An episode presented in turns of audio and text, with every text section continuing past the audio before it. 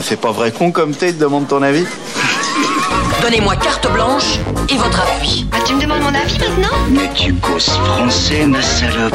Je ne le cause pas, je le parle. Mais vous m'aviez donné carte blanche. C'est ma raison de plus pour faire attention. Il y a quelques jours, je me suis lancé dans une des œuvres les plus expérimentales, exigeantes et pointues que j'ai regardées depuis longtemps. Un truc ultra ambitieux qui, comme les précédents de son réalisateur, aura contribué à nous faire repenser les possibilités du médium. Un magnum opus qui amènera logiquement l'industrie à se positionner pour s'en inspirer et grandir grâce à ses découvertes. Je dois remercier cette œuvre incroyablement audacieuse. Grâce à elle, j'ai découvert des vertiges inédits. J'ai senti sur ma peau la brise glacée d'une terre inconnue, traversé des landes chaotiques, peuplées de silhouettes hostiles. J'ai pu laisser mon regard se perdre dans le lointain, les yeux embués par l'émotion. Sur mes pupilles se sont reflétés en filaments dorés les racines d'un formidable résinifère. J'ai couru, j'ai marché, j'ai exploré. Puis un énorme gloumout trimballant une hache plus rouillée qu'un stérilet de pêcheuse bretonne m'a tapé sur la tronche. J'ai essayé de mouliner, épée à la main, mais j'ai fini plus vidé qu'une truite un vendredi midi. Alors j'ai recommencé. Et je me suis fait bolosser, encore et encore. Cinq fois, dix fois, quinze fois. Puis j'ai jeté ma manette en criant très fort. Vous l'avez compris, je ne vous parle pas de cinéma, pas du tout. Je vous parle d'Elden Ring. Et pourquoi je vous parle d'Elden Ring? Parce que le jeu vidéo est depuis plus d'une décennie la première industrie culturelle, la pratique collective populaire la plus répandue, l'expérience ludo-artistique commune du début du 21e siècle. C'est pas nouveau, les premiers gros titres de la presse généraliste remontent déjà sur ce sujet à une dizaine d'années. C'est un sujet entendu pour cette presse, pour la presse, pour tout le monde. C'est un marronnier, pourrait-on dire. Et pourtant, le cinéma paraît ne pas en avoir véritablement pris conscience. Et pourtant, je crois que c'est un enjeu fondamental pour nous qui aimons le cinéma. Beaucoup d'amis, de cinéphages, de cinéphiles se sont émus ces derniers jours du bid colossal de The Northman, qui sort bientôt en France et vient de se ramasser comme jamais dans pas mal de territoires.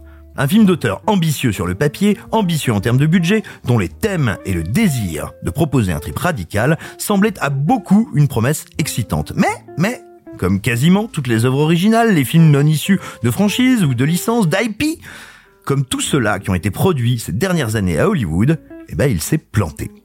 Chacun y va de son explication. Les gens ne veulent plus voir que des atrocités grasses sorties des usines Marvel. Le peuple a mauvais goût. La promo était ratée. Le grand public est teubé. Et si en vérité, le cinéma souffrait plutôt de ne plus être l'aimant à curiosité qu'il fut pour des millions de spectateurs?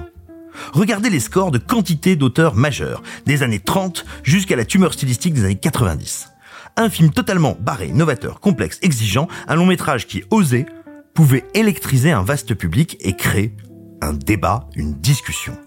Pour bien s'en rendre compte, il faut quand même se dire que les films de Truffaut, de Godard, que leurs disputes, leurs débats artistiques pouvaient rendre dingue la société. C'était important de s'y frotter, d'aller les voir et de s'engueuler à ce sujet. Exactement comme aujourd'hui, des millions de joueurs peut-être plus profondément tenté par euh, une soirée FIFA, bière foot, olive avec les doigts que par l'exploration transcendantale d'un vertige artistique, se frotte quand même à Elden Ring. Ou à Subnautica. Ou à Outline Miami, ou à Death Stranding, ou à Control, ou à A Plague Tale, ou à Hellblade, Senua's Sacrifice, pour faire un lien esthétique et thématique avec The Northman. Mais là, je vous parle de jeux d'auteur, d'une grande singularité, qui prennent fréquemment les habitudes des joueurs à rebrousse-poil, mais qui parviennent pourtant à devenir le centre de l'expérience collective, le centre du débat, lequel est ensuite intensément discuté, intensément engueulé, et devient alors en mesure de transformer son médium. Mais le cinéma, lui, se croit toujours l'art populaire par excellence. Chiffre d'affaires du secteur des jeux vidéo en 2019, 152 milliards de dollars dans le monde. Chiffre d'affaires du cinéma en 2019, 43 milliards dans le monde. Eh, bah tout à fait pareil. Mais le cinéma continue à s'inspirer et se nourrir d'abord de lui-même, à adapter des œuvres vidéoludiques comme on honore sa belle-sœur, vite et sans passion. Alors que ces deux pratiques ont besoin l'une de l'autre pour progresser, peuvent s'inspirer et s'aider à se dépasser l'une l'autre. Le jeu vidéo l'a bien compris quand il a dégueulé de cinématiques dans tous les sens, puis il a rapidement changé son fusil d'épaule, poussant toujours plus loin l'hybridation entre une mise en scène qui fait de l'image le vecteur premier de l'émotion et une immersion qui fait de nos actes, de nos doigts, de nos mains, mais pas de notre belle-sœur, bref, du toucher, du gameplay, la source de nos émois. Le cinéma, lui, n'a pas encore réalisé cette chance incroyable qu'il avait de se nourrir à une source féconde tout en lui en apportant son expertise. Le jeu vidéo est l'autre grand art populaire de la synthèse créatrice après le cinéma. Comme le septième art, Maria, la peinture, la musique, la dramaturgie, le théâtre, la littérature et j'en passe, les jeux vidéo existent grâce à un miracle technologique à la fusion de quantités d'artisanat, de pratiques et d'expérience. Enfin, c'est également, c'est même la seule autre industrie du prototype mue par de grands messes où des millions d'usagers vagissent de concert. Coucou Call of Duty, coucou FIFA, mais dont les dépassements, idées ou concepts surgissent de mines d'or de créativité et d'indépendance. Le cinéma n'est pas mort, mais s'il n'est plus le premier à nous rassembler, il constitue pour un temps encore une phénoménale source de commun. Alors ne laissons pas passer cette fenêtre pendant laquelle le cinéma est encore capable de se repenser, de se révolutionner et peut-être de tenir véritablement tête aux jeux vidéo.